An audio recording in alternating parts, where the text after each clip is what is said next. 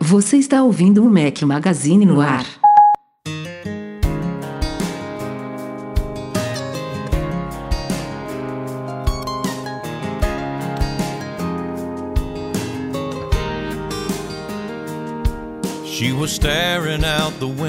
Fala galera do Mac Magazine, bem-vindos ao Mac Magazine no número 162. Hoje é o clima de Natal. Apesar de a trilha sonora não ter absolutamente nada a ver com isso, é Trace Adkins, uma sugestão do Ivo Santanelli. Valeu, Ivo. Bom dia, boa tarde, boa noite a todos. Rafael Fishman falando deste lado aqui com meu companheiro inseparável Eduardo Marques. E Edu? E aí, Rafa? Bom? Mais uma. Beleza? Mais um Beleza. podcast para o pe- penúltimo, né? Penúltimo do ano. Penúltimo do ano, é. Estamos batendo ponto até o último, até É a última terça-feira, última quarta-feira de, de 2015. Estamos aqui. É, e Magazine, com... felizmente, ou infelizmente, não para, né? É, é, fe- felizmente para os leitores, infelizmente para nós, né? Isso aí. Estamos com o nosso reserva oficial do podcast, Michel Duarte Correia. E aí, Micha? Fala, Beleza? tá virando titular o cara, cara. É, eu sou. Daqui a pouco já vai começar um companheiro quase inseparável, né? Quase, é verdade. Já, já posso falar isso. Tudo bem, Gordinho, pessoal? Gordinho Furou hoje tá lá nos. Lutando pros 45 do segundo tempo do fechamento do iTunes Connect aí. Como a gente anunciou no site há algumas semanas. é, de 23 a 29, se eu não me engano, se não me falha a memória. O iTunes Connect, que é o ambiente lá da. que os desenvolvedores fazem publicações de novos aplicativos, de updates, modificações lá na App Store, ele fica congelado, é uma tradição da Apple fazer na, praticamente na última semana do ano. É, ela faz manutenções, dá fé- férias e folgas pro pessoal lá, então ela deixa essa semaninha aí é, impedindo que os desenvolvedores façam qualquer modificação. Eu vi agora há pouco que parece que vai, eles vão poder modificar preços, o que é uma novidade. Não sei se, se é certo isso. Eu li alguns tweets aqui, mas já seria uma coisa inédita aí em relação a anos passados. Mas de uma forma geral, vai ser uma semana bem morna, sem lançamentos de aplicativos, sem updates. Então é, o Breno tava lá correndo para soltar algumas coisas de última hora. aí. Não sei nem se dá tempo ele? ainda, mas. Quem mandou ele lançar um monte de aplicativo? É. Tá aí. Mas não fala o nome não, que ele não tá aqui, não, tem Não, mais jabá não. pra Breno, não. não, vai. Vai pagar, vai pagar. Va- Vamos para nossa pauta que tá bacana.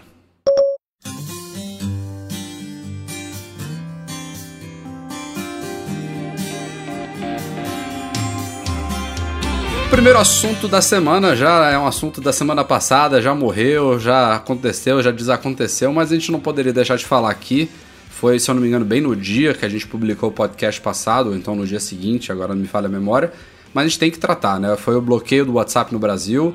É, como vocês sabem aí, já todo mundo tá careca de saber, vivenciou e desvivenciou é, uma ju- um juiz ou uma juíza, se não me engano, do estado de São Paulo, obrigou o Facebook, a, o Facebook não, as operadoras brasileiras, tanto móveis quanto fixas, o que foi uma grande surpresa no, no, no segundo momento. No primeiro momento a gente achou que eram só as operadoras móveis, mas todas as operadoras de conexão com a internet do Brasil, elas foram obrigadas a tirar o WhatsApp do ar durante 48 horas, na teoria, né?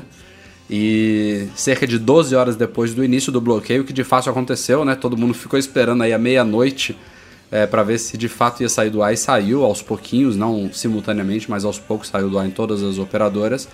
É, mas 12 horas depois, um desembargador acabou derrubando aí essa determinação e o WhatsApp voltou a funcionar.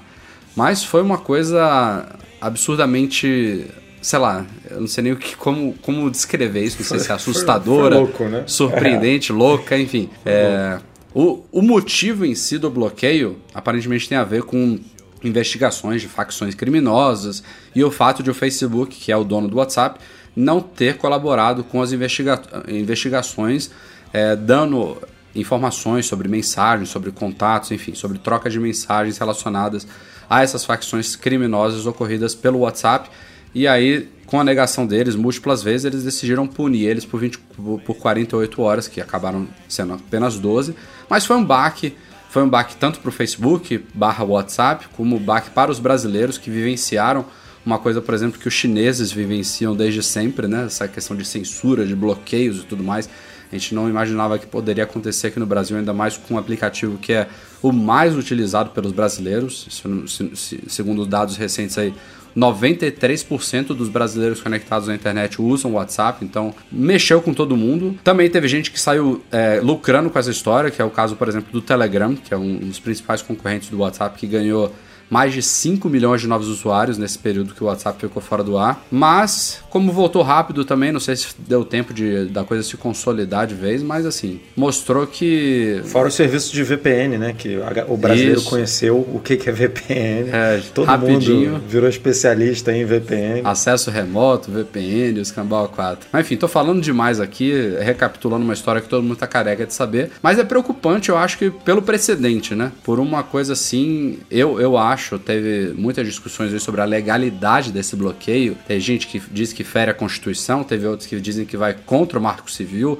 Tem gente que fala que é justamente a favor do que foi determinado pelo Marco Civil. Então, mas enfim, o fato de uma rede dessa utilizada por tanta gente, é, ignorando aqui essa questão de grupos que bom dia, boa noite e mensagenzinhas de, é, de família e tudo mais, essas, essas besteirinhas que não afetam a nossa vida, mas tem muita gente que depende do WhatsApp para trabalhar, né? tem muita gente que usa ele como meio de comunicação super importante, super sério e que foi prejudicada. É, a própria loja, né? A nossa loja. A nossa loja, a gente oferece atendimento, WhatsApp. né? A MM Store tem atendimento via WhatsApp. Então é preocupante, né? Foi.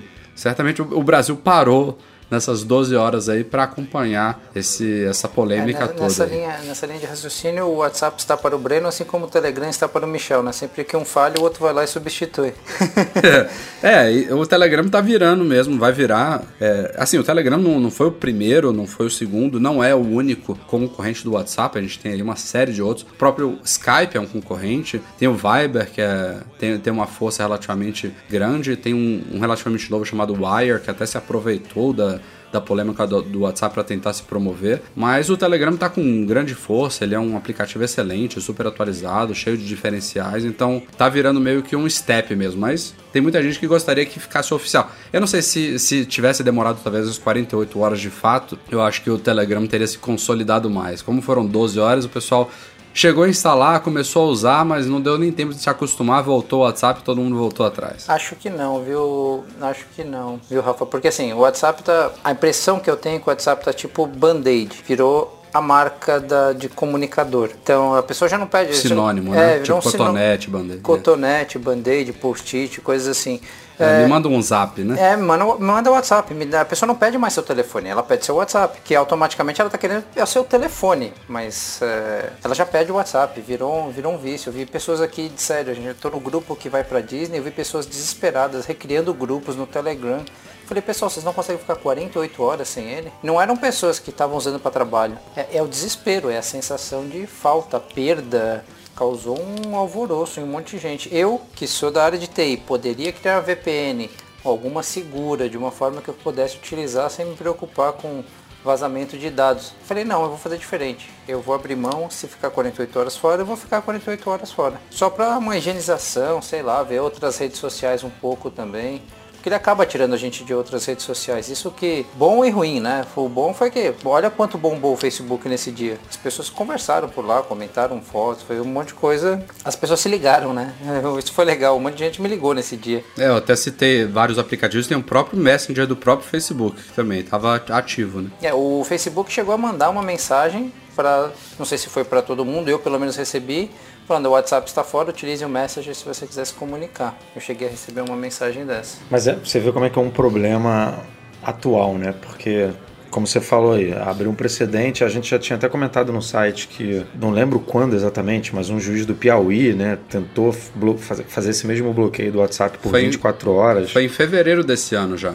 É, foi justamente quando eu de... criei o meu Telegram, quando rolou aquela primeira ameaça. É, na, naquela época foi por, foi por conta de supostas imagens lá envolvendo pedofilia e tudo. É, e tem a ver sempre com uma pedida de governo né, para o Facebook, para o WhatsApp, de, de informações e informações que a empresa não repassa. E que, sei lá, antigamente você via assim, ah, é, fulano teve a quebra de, de, do sigilo telefônico, a quebra do sigilo bancário tipo, quebradas, informações foram passadas e tal. E, e agora você vê as empresas é, que usam ferramentas criptografadas e tal se negando a, a, a passar isso, né? Então é é um problema realmente atual, não, não é só Brasil, a gente está vendo isso correndo o mundo, né? Teve os ataques terroristas aí com gente dizendo ah, que usaram comunicação criptografada, não usaram.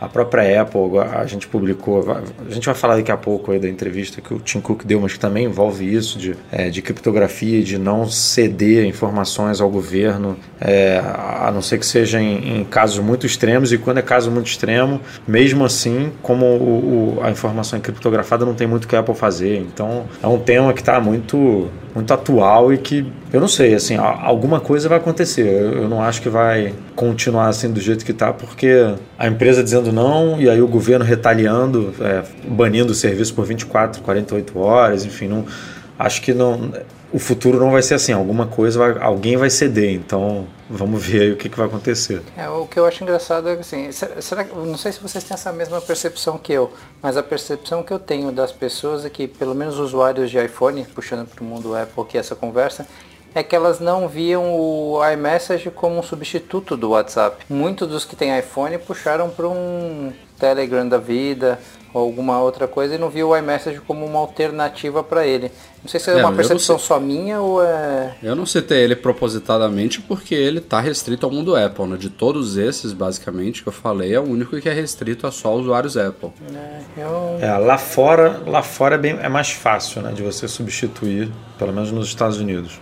A gente até comentou isso hoje, né, Rafa? Um, um, um post que eu, que, que eu tava lendo no The Verge de um cara falando que usava Android e comprou se viu obrigado, entre aspas, a comprar um iPhone porque a família, os amigos é, tinham um iPhone e utilizavam muito o iMessage e ele com Android ficava de fora das conversas. É, e como nos Estados Unidos a Apple tem, sei lá, 50, 50 e poucos por cento do mercado, isso é um puta de um peso. Aqui no Brasil a gente sabe que o iPhone tem 8, 10, 11 por aí do mercado e, não é tão representativo. Então, é óbvio que no nosso círculo, assim, nos nossos amigos, a nossa família, muita gente tem, mas mesmo entre nossos amigos e nossos familiares, muita gente tem Android. Então, complica mais um pouco essa substituição. É que eu acho que abriria uma brecha de segurança muito grande, mas caberia um iMessage pro, pro Android, para outras plataformas, assim como é o WhatsApp. É, a Apple já tá com o aplicativo aí de bits, de não sei o que, ela mesmo poderia lançar um aplicativo com toda a criptografia dela e tal, ela controlar, não abrir o protocolo, né? é, né? Então. Acho que daria. O, o, próprio, o próprio FaceTime, lembra quando foi lançado? Sim, que é. Jobs falou que ia ser um... Exato essa um foi uma padrão aberto, né, para ser incorporado por outras empresas e tal. Se o FaceTime tivesse seguido essa linha, o iMessage que veio depois também eu provavelmente seguiria, né? Verdade. Bom, mas enfim, vamos ver aí que que, que isso é, culmina, é, né, de futuros qual, casos semelhantes. Né, qual vai ser a próxima, né? Qual vai ser? Daqui a pouco a, a Fabiola aí derrubando o WhatsApp. é, quando, quando começou isso, de primeiro eu achei que tinha a ver, mas... Não, nos comentários do post, né, que a gente publicou lá, tem Fabiola. Ela foi que ficou mais feliz com essa queda. É, né? O Brasil mudou, mudou o papo, né? Bom, antes da gente entrar aqui na segunda pauta deste podcast, uma surpresinha para quem está ouvindo esse, episódio aqui, primeiro de todo mundo. A gente vai distribuir agora um promo code do jogo Cut the Rope Magic, que é a nova versão do joguinho lá do sapinho, do monstrinho, sei lá como vocês queiram chamar, o monstrinho verde. Então, peguem um lápis aí, anotem agora. Óbvio, se você está ouvindo esse podcast aqui horas depois da publicação, nem perca tempo, porque o promo code só vale para o primeiro que resgatar ele lá na App Store. Então vou falar o promo code agora. Se você estiver ouvindo aí logo depois da publicação, boa sorte. O promo code é 379 P de pato, F de faca, T de tatu, 4 W 7 L de leão, E de elefante e F de faca. então, para quem pegar aí o joguinho, uma boa diversão, aproveitem. A Apple anunciou alguns dias algumas mudanças. Na verdade, uma delas já já já estava ocorrendo na prática, a outra foi uma surpresa, essa sim. Mas a mais significativa é essa que já estava ocorrendo, que é o Jeff Williams, que era o vice-presidente de operações da Apple, ele foi oficializado como COO, que é o Chief Operation Officer, é o diretor de operações, na verdade. Ele assumiu oficialmente o cargo que ele já tinha na Apple, que era o, basicamente o braço direito do Tim Cook, digamos assim. E é o cargo que o Tim Cook tinha quando Steve Jobs ainda era o CEO da Apple. É um cara que tá na Apple, se eu não me engano, desde 98, não é isso? O Jeff Williams. Ah, cara, tá, tá há muito tempo. É, ele já é um dos veteranos aí, ele já, já era um já era o grande responsável por todas as operações da empresa e agora assumiu aí o posto de COO. É, foi, foi, uma promoção, mas é mais uma formalidade mesmo, como eu falei, de uma coisa que ele já exercia na, na empresa. O Tim Cook fez questão lá de é, apontar ele como o, o chefe de operações mais capacitado que ele já viu e tudo mais. Mas a gente sabe também que o Tim Cook, é, com, descartando todas as novas responsabilidades que ele tem como diretor executivo da Apple, como CEO, ele continua provavelmente bastante envolvido também nessas tarefas do Williams, deve, deve dar muitos pitacos, porque ele também é um cara de operações, é um cara é, muito... Ele é engenheiro, né, por formação, é. então com certeza ainda deve gostar de Exatamente. meter o B dele ali em algumas coisas disso. Aliás, Mas é mais um reconhecimento financeiro, né, tipo, ó, parabéns aí pelo seu trabalho, toma é. aqui um aumento... porque o cara que passa de diretor de operações para vice-presidente sênior, né, equivalente a um vice-presidente sênior, está no mesmo nível agora ali da galera mais top, então Exato. com certeza tá, teve um, um, belo aumento aí. Aliás, essa parte que o Tim Cook como CEO se envolve hoje em dia é uma, uma área que o Steve Jobs nem tocava basicamente quando ele era CEO, né? É, os dois estão tanto o Jobs na época quanto o Tim Cook estão no mesmo cargo, mas eles, eles exercem coisas dentro da empresa diferentes, né? O Jobs, por exemplo, ele tinha muito mais é, participação lá com o Johnny Ive na concepção de design de produtos e tudo mais, a gente sabe tudo, tudo sobre isso. O Tim Cook com certeza faz um pouco disso, mas bem menos do que o Jobs fazia. Mas como eu falei, teve uma novidade nessa história toda da semana, da semana passada, que foi o Phil Schiller, que é o vice-presidente sênior de marketing mundial da Apple, o cargo dele continuou o mesmo, mas ele assumiu uma função que era do Ed Q, que é o vice-presidente sênior de software e serviços de internet da Apple. O Schiller agora ele cuida de todas as App Stores, tanto para Mac quanto para iOS, quanto para tvOS, quanto para Apple Watch. Todas as lojas de aplicativos da Apple agora estão é, sob responsabilidade do Phil Schiller, que antes era uma coisa do Ed Q. Eu e o Edu a gente ficou conversando sobre o porquê disso ter acontecido. É, uma possibilidade é o Kill não ter, não, não ter performado bem, né? Tá, tá deixando a desejar nesse, nessa função. A outra é que ele estava muito sobrecarregado. Mas uma, um texto que eu li, uma análise que eu li sobre essa mudança na, na Apple fez bastante sentido, que é o fato de o Schiller ele já antes ele tinha muita relação com desenvolvedores. É, e essa parte de gerenciamento, de planejamento das lojas ficava na mão do Ed. E agora os caras meio que consolidaram tudo. Ó, o Schiller ele já fala com desenvolvedores, agora ele cuida também das lojas. Então não tem mais essa, é, esse conflito, né, essa separação de funções relacionadas dentro da empresa. O que fez, para mim, mais sentido do que as outras hipóteses que a gente tinha, tinha levantado. Independente de, do, do, do, motivo, eu acho que vai ser bom, porque a App Store ela tem muito a melhorar, né? tanto no iOS, principalmente no Mac. É, não vamos falar muito das outras plataformas, porque elas ainda estão engateando, tanto o Watch quanto o TV, mas é, espero que seja para boa essa mudança. Eu acho que vai ah. ser. É, o... Acho que foi, foi isso. Fala aí, Michel. É, não, ia perguntar, é porque o ponto é, a gente está agora dezembro, mais ou menos uns seis meses da WWDC, né? Dá tempo de, dá tempo de alguma movimentação bacana para ele chegar com uma bela novidade dá. lá, né? Ah, dá sim. Dá. Porque não deve ter sido uma movimentação recente também, deve ter sido oficializado agora, mas ele já estava fazendo alguma coisa e aí dá para a gente esperar bastante coisa para essa WWDC. É. Eu, eu, acho que foi o Gruber que comentou, né, Rafa, que é, o, e, e comentou muito bem que a, o princípio das lojas são bem diferentes, né? A iTunes Store e a iBook Store, elas são muito baseadas em contratos, né? Você vai lá, faz, faz um contrato com uma gravadora, com uma editora, pega aquele produto dela e bota para vender no, no, na loja e promove. E a App Store é um pouco diferente, porque ela envolve é, além de envolver criações né, de, de, de desenvolvedores, a relação é muito mais próxima com o desenvolvedor, tem todo esse ecossistema de aplicativos que não envolve, por exemplo, uma música de um é, essa discussão que a gente sempre fica aqui falando que a Mac App Store, por exemplo, precisa de um de uma forma de ter upgrades pagos mais baratos do que é, é, do que se você fosse comprar um aplicativo novo, é, de, de ter opção de trial, é, coisas que numa loja de músicas passa longe. Você, você, não, você tem é lá isso. os 30 segundinhos que você precisa ouvir da música e, e tá bom. Tipo, não, não é. tem tanto tantos pormenores né, envolvidos numa loja dessa. Isso que é positivo pro Sheila, né? Porque ele, ele já tá meio que com o que ele tem que fazer a receitinha de bolo na mão, né? Porque os desenvolvedores já pediram tudo isso. A Apple tá há anos aí devendo essas, essas mudanças. Essas duas que você falou são importantíssimas, principalmente na Mac App Store, mas também na. É, na, porque o, na... bem ou mal no iOS, ou a pessoa compra o aplicativo na App Store ou não, ou não compra, né? Não Exato. tem jeito. Tipo, você respeita a regra e é isso aí, senão você está fora do jogo. Na Mac App Store não, né? O desenvolvedor pode simplesmente, ah, ok, a Mac App Store tem uns benefícios de divulgação e tudo, de promoção da Apple, mas se não tiver valendo a pena, tchau, eu, eu, eu distribuo isso aqui pelo meu site. Tem outra então, também, outro pedido tá... constante que é a possibilidade de responder reviews, né, comentários na loja coisas básicas. O Google já mostrou que tudo isso é possível lá no Google Play, então não, não, ele não precisa muito para receber aplausos de pé na próxima WWDC, é, como o Michel é, falou. É aquela historinha do dever de casa, né? Fez o que pediu, a galera já vai estar tá ajoelhando. Se, se, o Breno Muito tá obrigado. aqui, ele já ia falar, eu torço para que eu consiga responder os reviews que eu peço Exato. todo ano que eu estou lá. E...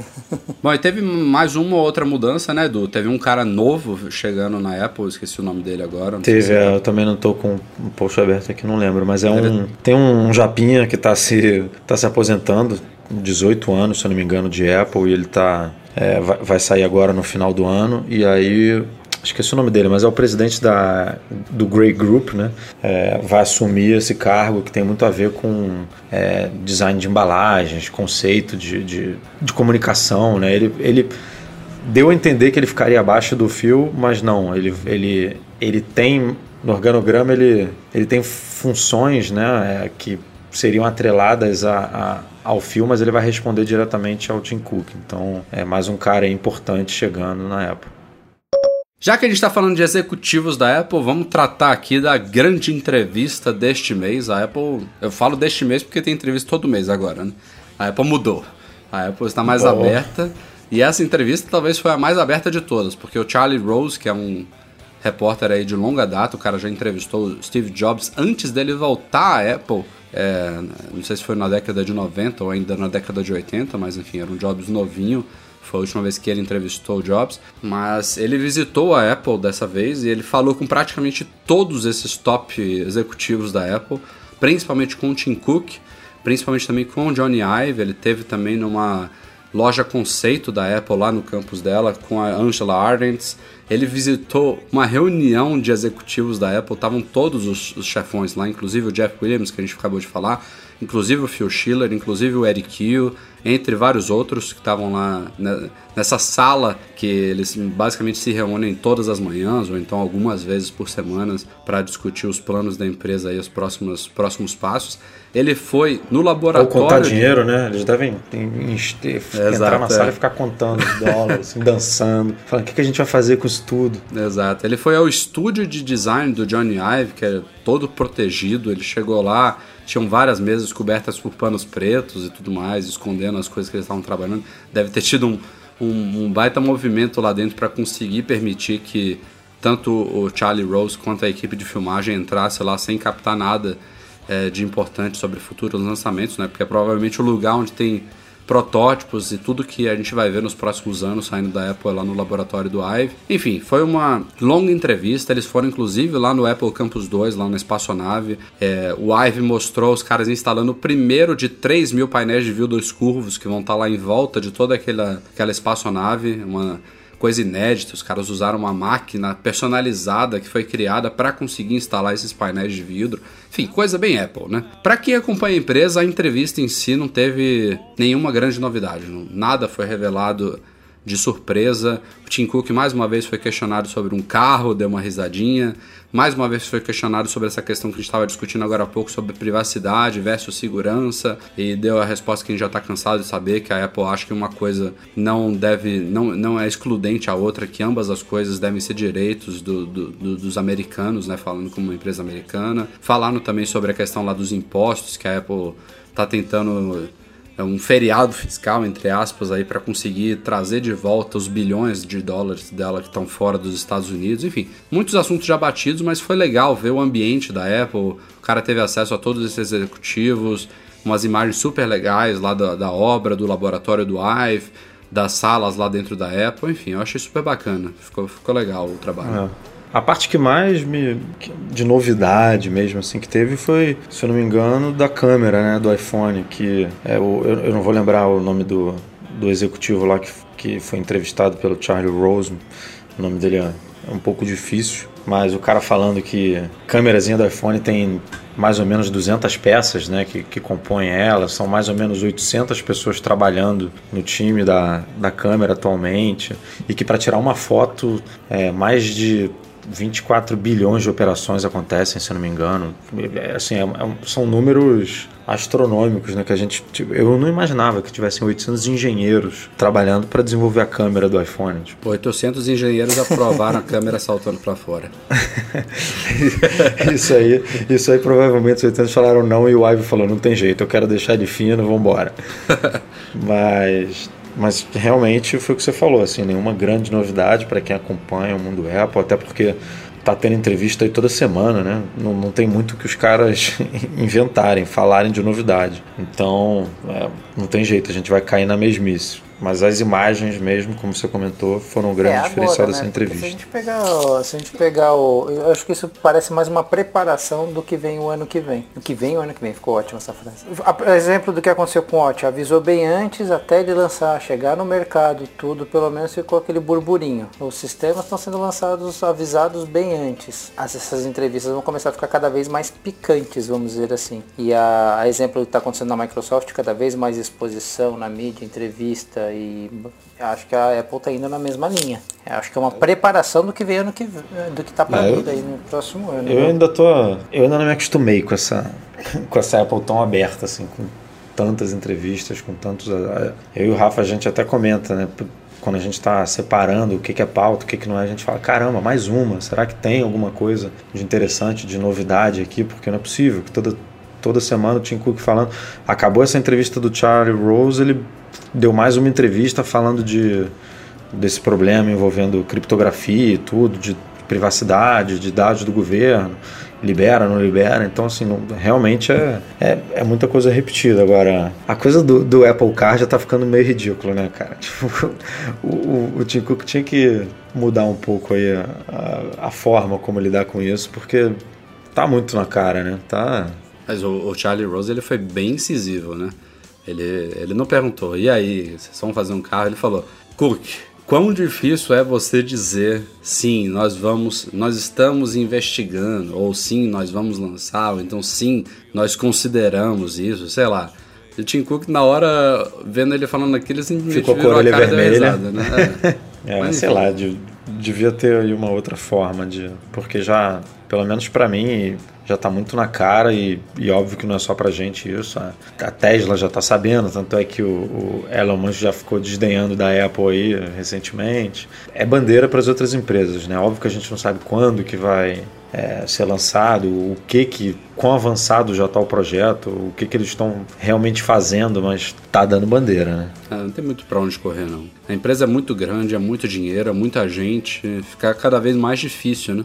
Todos os holofotes apontados para ela, é, muita gente envolvida, contratações, demissões, gente trocando informações por dinheiro. É... E aí vai um molequezinho de 26 anos, 28, né, na garagem e faz um carro. Mas só o fato dele não estar negando, é. eles vão ficar perguntando muito. Lembra quando era para falar de uma TV da Apple? Deu uma, deu uma, assim, apagou um pouco esse assunto, né? Não ficam mais perguntando. Rara, raramente a Apple nega, né? Ela fala que ela não comenta rumores e especulações. Seja verdade ou não, ela não, é muito raro você, você ver ela falando, oh, não, isso é totalmente É, mas quando mentira, teve exemplos como o Google Glass, quando você pega casos como o Google Glass, ela negou. A Apple, assim, ele não falou, eu não farei, não farei isso mais. Ele pelo menos dá um, tira um sarro, faz algum tipo de brincadeira falando que não é o tipo de coisa que a Apple faria. É, ela tava fazendo um wearable, só que não era para botar na, no, na frente dos olhos, não era para botar no pulso. É, teve a coisa do Ed Q também recentemente, não teve dele negando aí, entre aspas, que a Apple vai entrar no, que é fazer conteúdo, conteúdo, né? Criar né? conteúdo. É. Mas, mas, assim, é. também são, são rumores Besteira. um pouco. É, que. Se bem que eu, se alguém me falasse há alguns anos que a Apple ia fazer um carro, eu ia falar, que isso, tá viajando, tá loucura. E hoje tá aí, né? Então, sei lá, não, não dá para duvidar muito mais do que, que a empresa pode fazer, não. Vira e mexe pintam vagas de emprego da Apple, seja internacionalmente, seja aqui no Brasil, que muitas vezes não querem dizer muita coisa muitas vezes são vagas que surgem para determinados produtos ou serviços que já estão para sair, o que deixa dúvidas, por exemplo, do porquê de a Apple estar tá procurando um profissional para algo que já estava praticamente pronto, ou seja, não quer dizer que uma vaga signifique que a Apple está para lançar alguma coisa ou que vai demorar muito tempo depois de preencher essa vaga para conseguir consolidar aquilo ali, enfim.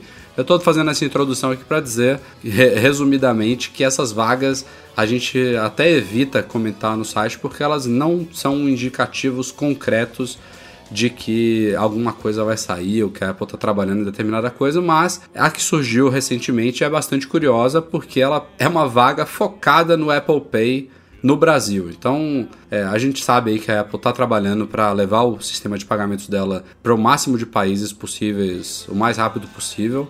É, o, o, Apple Pay ele começou só nos Estados Unidos, foi para o Reino Unido, recentemente chegou ao Canadá e à Austrália, mas com limitações, só a American Express. É, a Apple anunciou há poucos dias também que o Apple Pay vai chegar à China, em parceria com a Union Pay lá da China, também uma, de uma forma um pouco restrita, mas na China mesmo restrita atinge milhões, bilhões de pessoas. Enfim, a gente sabe que também o Brasil é um dos países mais preparados, já pré, pré, preparados para receber o Apple Pay. A gente tem máquinas aí dessas redes tipo Cielo, rede e tudo mais que já já possuem NFC, já, já possuem preparação para isso. Os bancos também já estão adiantados, a gente viu aí recentemente Mastercard e Nubank também já se preparando para a chegada futura do Apple Pay aqui, mas agora pintou de fato uma vaga de, empresa, de emprego por aqui para um gerente sênior de desenvolvimento de negócios para o Apple Pay no Brasil. Então, Assim, a gente está comentando mais como uma outra confirmação de que o negócio está para chegar, mas também não tem indicativo nenhum que vai ser no comecinho de 2016, meados de 2016, final de 2016, ou até não vai ser em 2016. É muito difícil afirmar, mas eu acho, eu espero que não demore tanto, né? Como eu falei, as coisas aqui estão adiantadas já. Não é uma coisa muito simples, não é a Apple que está sendo é, não tá pisando na bola. Enfim, é um negócio que envolve bancos, que envolve cartão de crédito, que é um sistema todo amarradinho que justamente permite que ele funcione de forma tão simples como ele funciona. É, mas eu acho que não deve demorar para chegar aqui não. Acho que a gente deve ser, a gente deve inclusive estar tá nessas primeiras levas. Se vocês pararem para pensar, tem, tá em pouquíssimos países, né? Até hoje. A gente não é, a gente não tá esquecido. E eu acho que a gente não vai demorar muito para entrar, não. Também acho que não. Assim, os bancos, pelo que eu rodo por aí, eu tendo muito cliente de banco, eles já falam disso, ou pelo menos tiveram algum tipo de contato sobre o produto, é, algum tipo de conversa. Lógico que não posso falar por algumas questões de confidencialidade, NDA, mas assim, eu não sei se passaria de 2016 não, viu? Porque é um ano que está muito aquecido para essa história de cartão no Brasil, virtualização de cartão pode ver que a maioria dos bancos estão lançando aplicativos focados em cartão, então por isso que a conversa está aquecida com as, com as empresas também, aí não só Apple e Google e afins. 2016 vai estar meio aquecido para esse assunto, então pode ser que saia em 2016 sim, viu? Tem alguns poucos países, né, Edu, que já tinham confirmado, Espanha, Singapura. Sim, é, então, isso que eu ia comentar, que eu tava.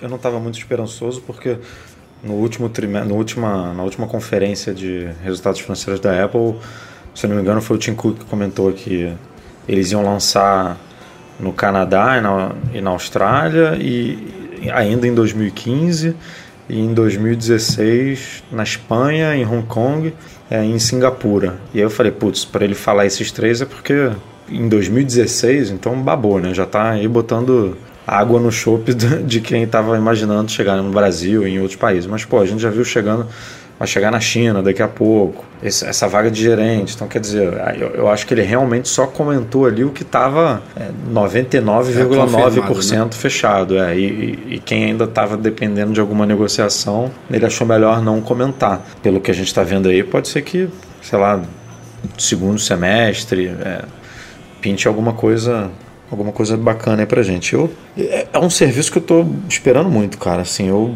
eu sou fã de cartão de crédito, já falei aqui, eu pago água, de, se, se puder pagar uma bala ali na esquina no cartão de crédito, eu pago para acumular milha, para para jogar para mês que vem. Então, é, é, eu poder tirar isso da minha carteira e, e botar no telefone e, e, ter esse controle maior do que, que você está pagando, né? Porque fica o histórico ali do que, que você está comprando e tudo. Então, eu tô tô animado aí. Espero que chegue logo. É, tem uma coisa com essas vagas da Apple que é o seguinte, às vezes eles abrem, acho que com exceção de vaga para loja, fi, lojas tipo a do Rio e a de São Paulo, vagas para trabalhar na, na corporação direto, que às vezes eles abrem essa vaga porque a é a intenção de trabalhar com algo voltado para o Brasil, que já está até adiantado e às vezes eles têm dificuldade de contratar aqui ou não dão andamento nessa vaga, ele é tocada por outras pessoas de outras partes do mundo porque o produto já existe. Eu já vi algumas vezes vagas abertas de principalmente controle de qualidade que aí de repente essa vaga, ah não, desencana essa vaga no Brasil, a gente vai tocando pelo México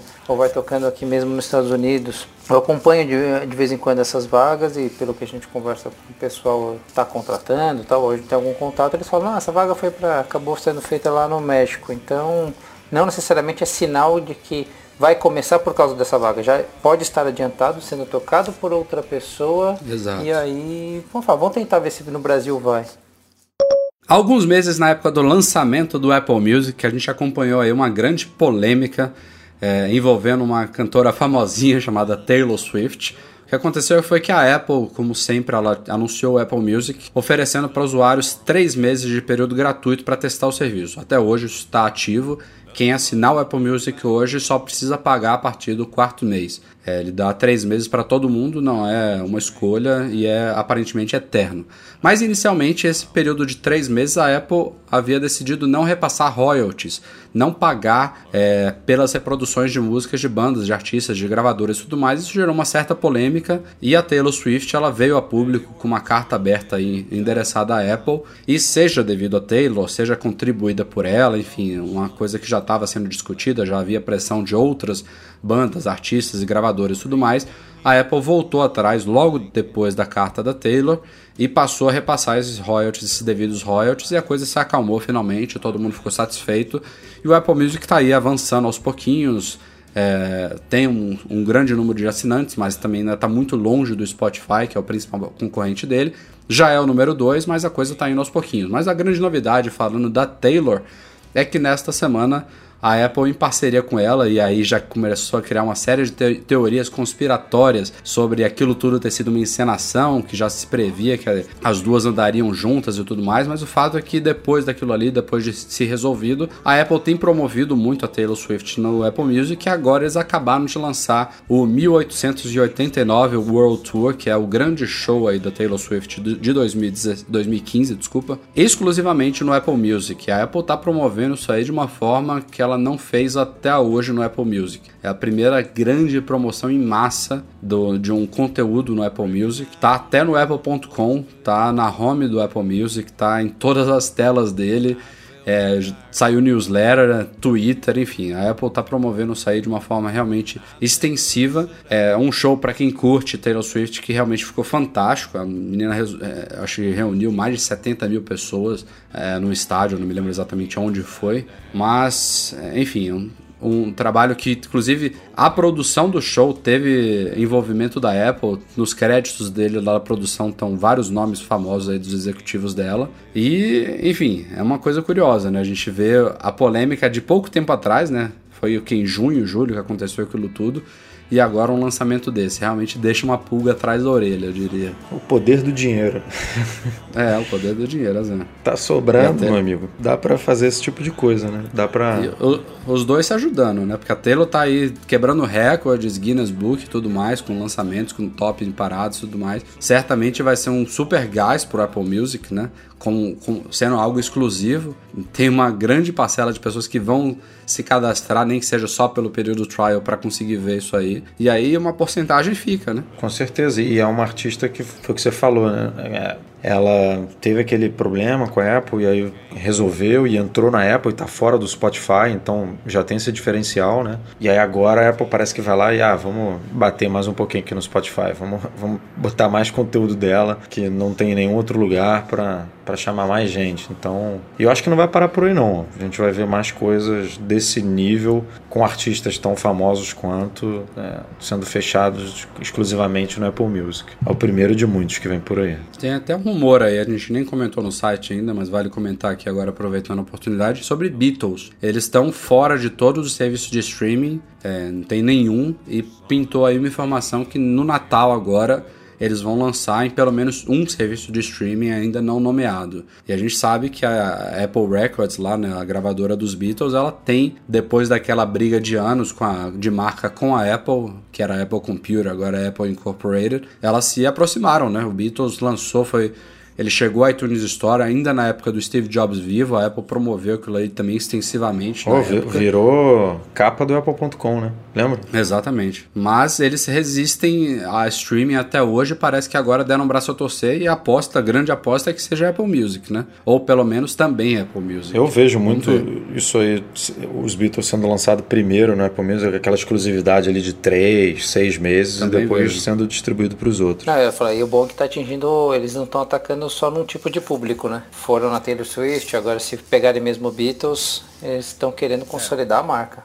É, Exatamente, é um público completamente diferente. É, bem colocado. Falando em Apple Music, um rumor aí dessa semana, que não é um rumor totalmente novo, mas foi reaquecido aí por um site japonês, é, fala sobre a chegada de um novo formato de alta definição ao serviço em 2016. Já é um rumor que já, já circunda aí há um tempo. A gente sabe que tem um serviço de streaming que o grande diferencial dele é esse, é áudio lossless, né? Em altíssima qualidade, que é o Tidal, criado pelo Jay-Z, uma série de outros artistas aí. É um serviço que está engatinhando, ele é mais caro, é uma coisa, um diferencial bem de nicho, né? Tem muita gente que ouve o Spotify, que ouve o Apple Music, que está absurdamente satisfeito com a qualidade oferecida. Você precisa de fato de um equipamento especial, não é qualquer fonezinho, não é o AirPods que você vai ouvir o Tidal e aproveitar o que ele tem a oferecer. Mas a Apple estaria de fato, como aponta esse rumor, caminhando para oferecer também um formato de alta definição de áudio aí é, pelo Apple Music, tá, possivelmente imagino também pela iTunes Store, né? É, em 2016. E isso tem tal, talvez até um pouco de relação com aquele rumor do fim da saída de 3,5mm do iPhone, né? É, passando a restringir o uso de fone de ouvido ou ao conector Lightning, ou a Bluetooth, ou aos dois. Sendo um, um conector totalmente digital, também permitiria a, é, a transmissão aí de áudio em alta definição para equipamentos compatíveis. Enfim, eu acho que, assim, eu, eu sou desses que não consigo diferenciar muito. É, a não ser que eu tivesse um fone, sei lá, de mil dólares aqui para testar de fato e comparar. Mas eu acho que tem muita gente interessada nisso. Sim. Cara, se você botar um fone de mil dólares aqui, eu vou escutar e não vou ver a diferença também. é, tava, eu, pra mim é simplesmente impossível. Eu tava me perguntando isso, se chega a ser a percepção de uma TV analógica para uma digital, assim, sabe? Isso é, pra mim é, é música, só vai estar tá mais alto ou mais baixa, eu aumento o volume. Eu não consigo também é, não tenho... Eu diria que a, a, a diferença, é de imagem é mil vezes mais perceptível é. do que a diferença do som. Assim, é. Exato. É, não, eu digo para ter. Eu, eu, acho, eu acho que. Eu acho que já é uma diferença tipo de uma tela retina para essas telas super retina. É uma diferença já que já fica difícil é, de ver, então. entendeu? Na tela retina você já não enxerga os pixels, na outra você enxerga menos ainda. Então é, é realmente para audiófilo, é cara que tá com o ouvido treinado mesmo. É, enfim, gente que aprecia todas as frequências, gente, por exemplo, que gosta de ouvir vinil, que não, tem e, realmente. É, e, e, aí você pega uma geração nova aí que não teve. Se, se bobear, nem, nem CD pegou, né, cara? Então, tipo, a galera já nasceu ouvindo MP3. Então, o cara, o cara nem sabe o que, o, que, o que, que é, bota aspas aí, uma música de alta qualidade. Então, tipo, é, é muito, é, sei lá, isso é muito muito subjetivo. E é um assunto polêmico, né? A gente vê, se vocês botarem no YouTube, vocês vão achar mais de um teste, mas já teve vários testes cegos, né? Entre aspas, né? Porque não é cego de ouvido, né? Testes surdos, digamos assim. é, de pessoas colocando fones de qualidade é, e ouvindo três versões de música, digamos assim, ou até fones diferentes também tem, testes de. Na época do lançamento do Apple como... Music teve, né? Do Apple Music. Fizeram, fizeram. Se não me engano, Spotify, Apple Music, Tidal. Né? E aí o cara, enfim, a galera, obviamente, ah não, esse aqui é melhor. E aí na teoria era para ser o Tidal, que tem a qualidade melhor, e era o Spotify. E, enfim, é, não tem como mesmo. É, né? Não é uma coisa, não é, uma, não, é, não é você pegar um iPhone 3GS, colocar do lado do iPhone 4 e perguntar qual é a tela melhor, que é, é unanimidade, né? É, é uma coisa mais, mais de nicho mesmo, eu diria. Mas enfim, se é de alta definição, tem também aquela questão de, da evolução dos formatos, de você poder é, ainda ainda que melhore a qualidade, você diminuir talvez o peso do arquivo, que é uma coisa que beneficiaria todo mundo. Vamos ver. Principalmente em streaming, né? Pô, hoje em dia, Exato. todo mundo aí no plano de dados. Tomara, tomara. Como vocês sabem, uma das grandes novidades do iPhone 6S e do iPhone 6S Plus é chamada Live Photos, que são fotos com um movimentozinho, fotos com uma espécie de videozinho de um, um segundo e meio para antes e um segundo e meio depois da batida da foto, que no caso dos, desses iPhones você vê pressionando a tela, né, usando lá o 3D Touch para você ver esse momento capturado na hora da foto. Mas é uma coisa não só restrita na, no momento da captura esses iPhones, como pouco disseminada. Você pode enviar live photos, por exemplo, via iMessage para outras pessoas, inclusive quem não tem um iPhone 6S, até para um iPad, até para Mac com o El Capitan. E as pessoas vão conseguir ver essas live Aliás, deixa eu fazer um parênteses aqui. No, no Mac é muito mal feito, né? Muito. Você só vê a live photo no aplicativo Fotos. Tipo, co- como é que não tem um suporte dentro do iMessage, dentro do, dentro do e-mail? Pô, é muito mal feito isso. Enfim, é uma, coisa, é uma novidade que ainda tem muito a ser polida e que a Apple, pelo menos de primeira, ela ofereceu a possibilidade, uma API para desenvolvedores in- incorporarem nos seus aplicativos. Uma, é uma coisa que a gente já viu no passado que demorou até um ano. Né? Dessa vez a Apple já lançou o recurso oferecendo ele para desenvolvedores, mas demorou para a gente ver isso ser adotado. Recentemente saiu um update do Tumblr da rede social lá, foi a primeira talvez a oferecer esse suporte, e agora sim uma de grande adoção que foi o Facebook também. É, nesta semana começou a liberar, ainda não é 100% dos usuários, tem uma pequena parcela, mas por acaso eu e Edu a gente já está vendo esse recurso, então acho que não é uma, uma parcela tão pequena assim. Mas na hora que você vai postar uma foto no Facebook, Facebook, sabe da audiência do Mac Magazine falou: libera para aqueles dois ali. Libera para aqueles. É, é, na hora que você vai postar uma foto, você pode selecionar a live photo normalmente, como se você fosse postar uma foto normal. E sendo uma live photo, ele aparece um íconezinho no canto inferior direito lá, chamado live. E você tem a opção de habilitar o movimento. Ele, por padrão, ele fica desligado, porque talvez você não queira que a pessoa veja o que estava lá em movimento antes. Mas você ligando aquilo ali, a foto é postada de fato como, uma- como se fosse uma live photo normal. É, aqui no Mac eu não consegui ver, só no iPhone mesmo, pelo aplicativo do Facebook, mas eu acho que logo logo eles devem faz, né, liberar uma forma, nem que seja clicando no íconezinho, né, alguma coisa desse tipo, para a gente conseguir ver em qualquer plataforma. Na captura, é, se- a não ser que você use um aplicativo para converter, jailbreak, etc., mas a captura ainda fica restrita aos iPhones 6S e 6S Plus, mas a visualização é, ela pode ser feita de- com base em uma pequena adaptação em qualquer aparelho. É, o, o, o que me aí. estranha é isso não ser lançado no Instagram da vida. É, tá assim, Instagram tá, Pois é. ele é específico de foto. O cara testar isso no Facebook, aí pra mim é meio, sei lá, inadmissível. Mas coisas do tio Mark. É verdade, é, faz bastante sentido. O Instagram, inclusive, falando de uma coisa similar, a gente teve alguns. Acho que foi no iPhone 5S, né? Que foi o primeiro a ter câmera, é, filmagem em câmera lenta. Na época era em 120 quadros por segundo, agora no 6 e no 6S a gente tem até 240 quadros por segundo.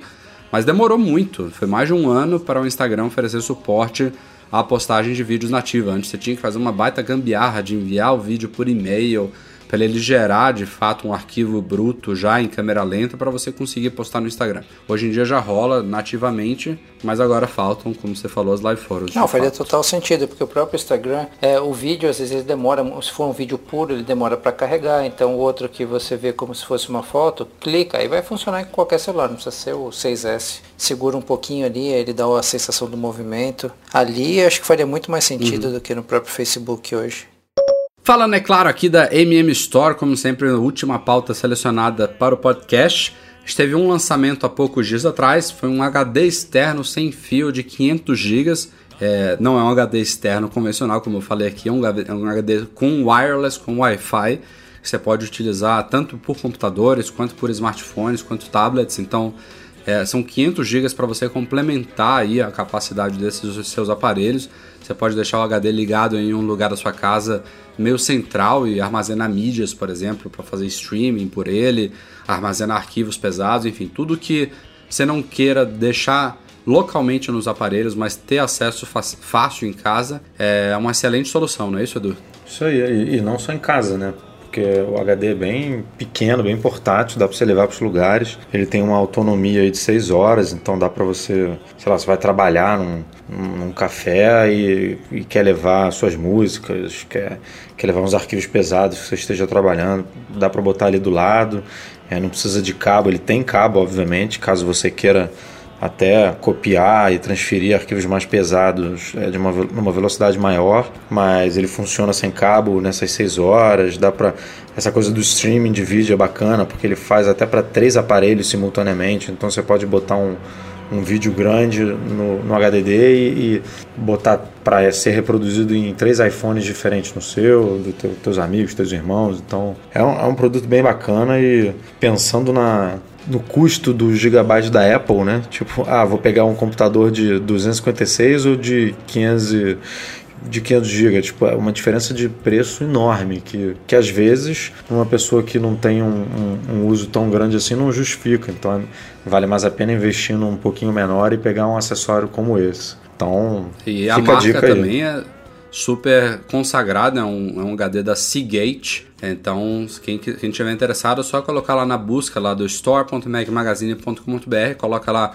armazenamento móvel, wireless ou então disco rígido, 500 GB, você vai achar facinho. É um produto da Seagate que tem garantia total aí, compatibilidade, enfim, vale muito a pena. E aproveitando que a gente está falando da loja aqui, é, só um recadinho, também já estamos em, em, em, cima da hora aí, provavelmente esse podcast está indo ao ar no final da quarta-feira, dia 23 de dezembro, mas se você estiver ouvindo aí é, logo quando a gente publicou, até as 23 horas e 59 minutos de hoje, dia 23 de dezembro, a gente está oferecendo entrega expressa rápida para São Paulo, compra de Natal aí para grande São Paulo inteira, uma taxa de 20 reais fixa. A gente vai entregar os produtos entre as 9, entre as 7 da manhã e as 19 horas do dia 24 a tempo aí da sua ceia de Natal, tempo do seu amigo oculto, amigo secreto de Natal. Eu tenho certeza que vai ter gente que tá ouvindo isso e vai dizer, puta, esqueci de comprar pra, pra fulano, pra ciclano. Então, Cara, dá tempo ainda. Dá tempo. A gente resolve, vai lá, compra, 20 pratas para entregar, a gente entrega em qualquer lugar, Grande São Paulo.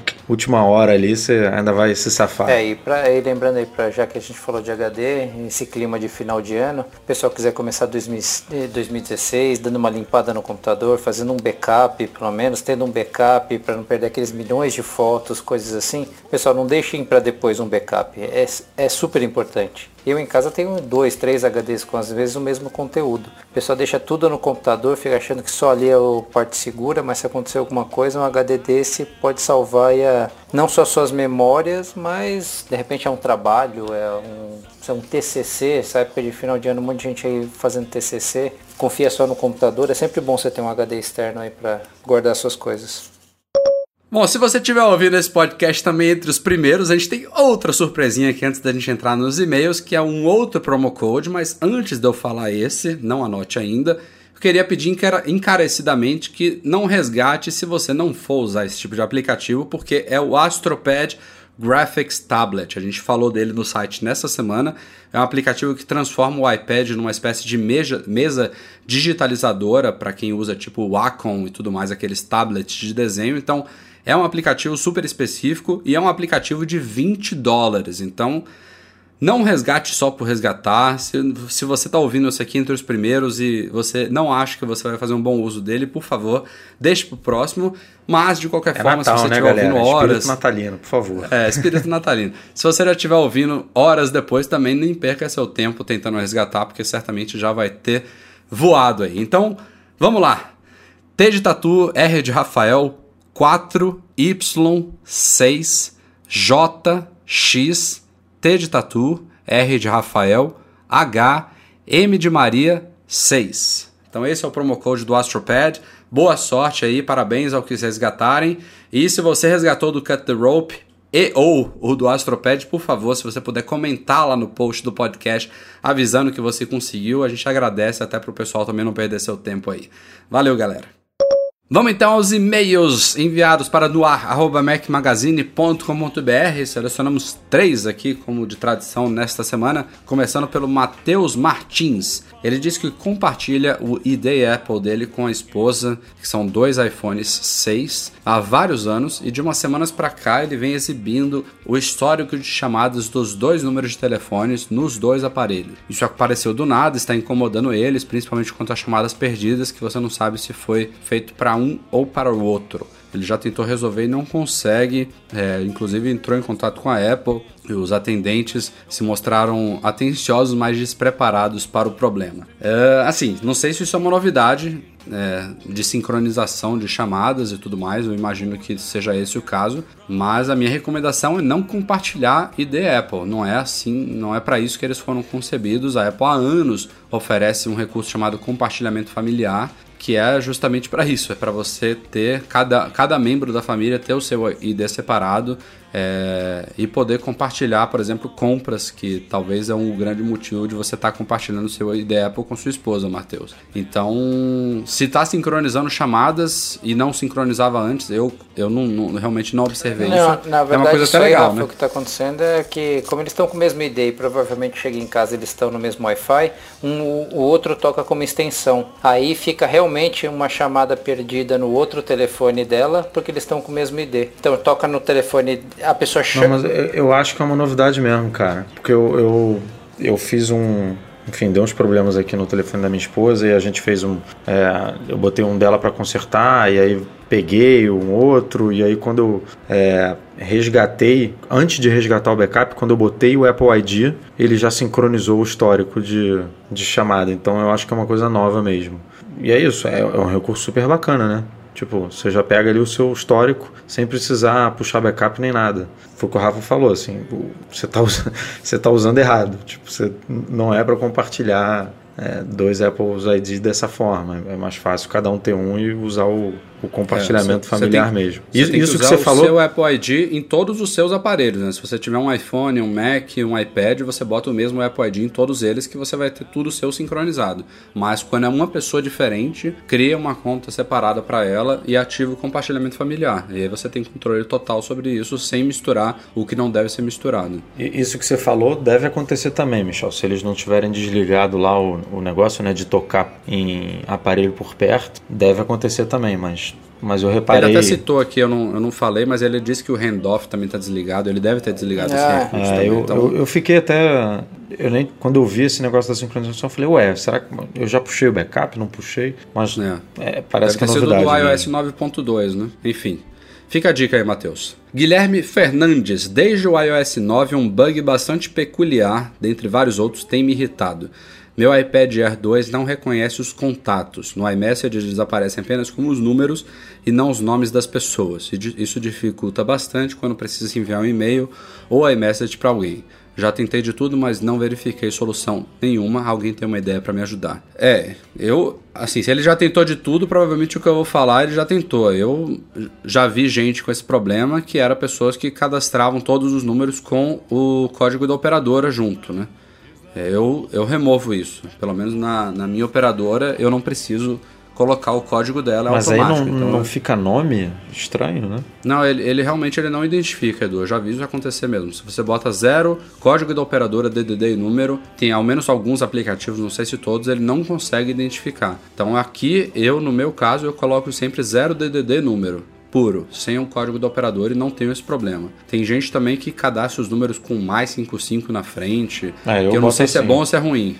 É, o meu eu cadastro. É meu... É, eu boto assim e nunca tive o problema. O meu eu cadastro com mais 5511 e o número do telefone, né? Ou se for de outro DDD, mas eu ponho mais 55 também.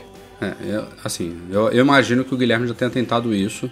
Mas se não tentou, essas são as dicas, Guilherme. Se você estiver cadastrando de um jeito, tenta cadastrar de outro, porque se não for isso, eu não sei o que pode ser, Então, mas espera aí, Rafa, o que ele falou é que não identifica quando ele recebe a chamada ou quando ele vai nos contatos dele para fazer uma... não está sincronizando? Ele falou que no iMessage as pessoas aparecem só como números, não, não identifica o nome delas, ou seja, ele não faz associação do número ah, tá. com o contato. A única explicação plausível é essa aí que você falou mesmo do, da operadora, não, não vejo outra razão. Tenta aí depois fala pra gente, Guilherme. Finalizando, José Augusto Brugnera.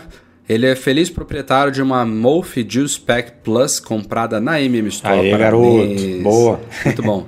E ele diz aqui, com propriedade, segundo ele, que é, ele usa essa case sempre ligada e a bateria do iPhone tende a durar mais do que usando a bateria do iPhone toda e depois ligar a MOF para recarregar o aparelho. Ele diz que o equipamento confere 100%, 120% de carga a um iPhone 5S, mas quando ele transfere a carga da case para o aparelho, o máximo que ele consegue é 80% de carga. E já usando ela sempre ligada, ele chega ao fim do dia com pelo menos 50% de bateria ainda no aparelho. E sendo assim, ao menos na opinião dele, é o porquê de a Apple não ter colocado uma chavinha de ligar e desligar lá na Smart Battery Case dela, que realmente isso faz diferença na autonomia. Tá aí, tá. Ma mais uma explicação. Mais uma, né? A gente discutiu bastante. A galera, a galera reclamando que a Apple não botou a chave e, e, a- e aos poucos a gente vai constatando que não botou porque é pior, né? E é é uma, pre- uma preocupação que, ao, me- ao menos pra mim, não faz muito sentido, né? Se o cara tá usando a case, por que, que não, não usar a bateria dela?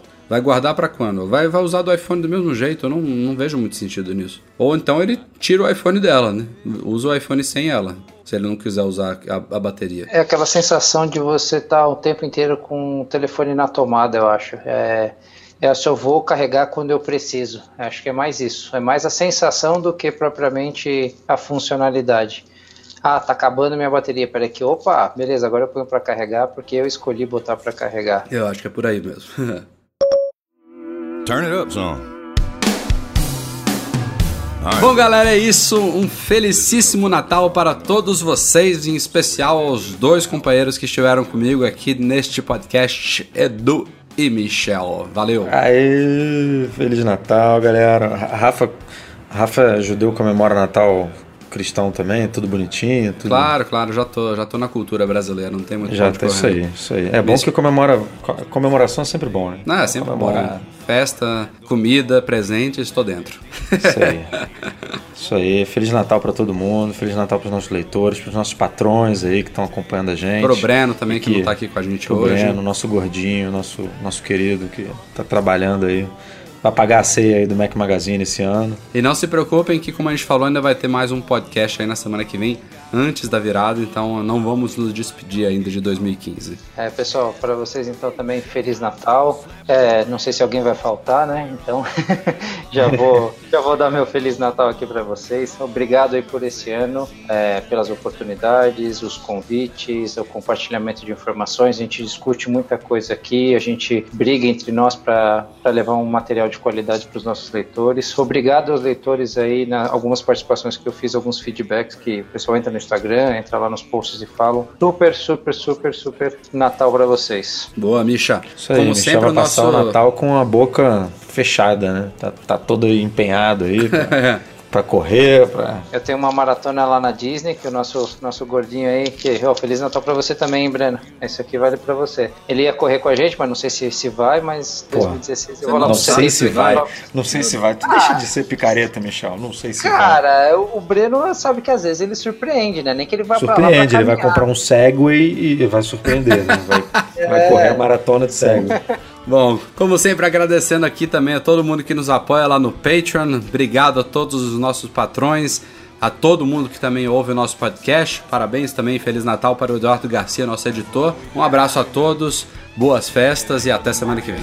Tchau, tchau.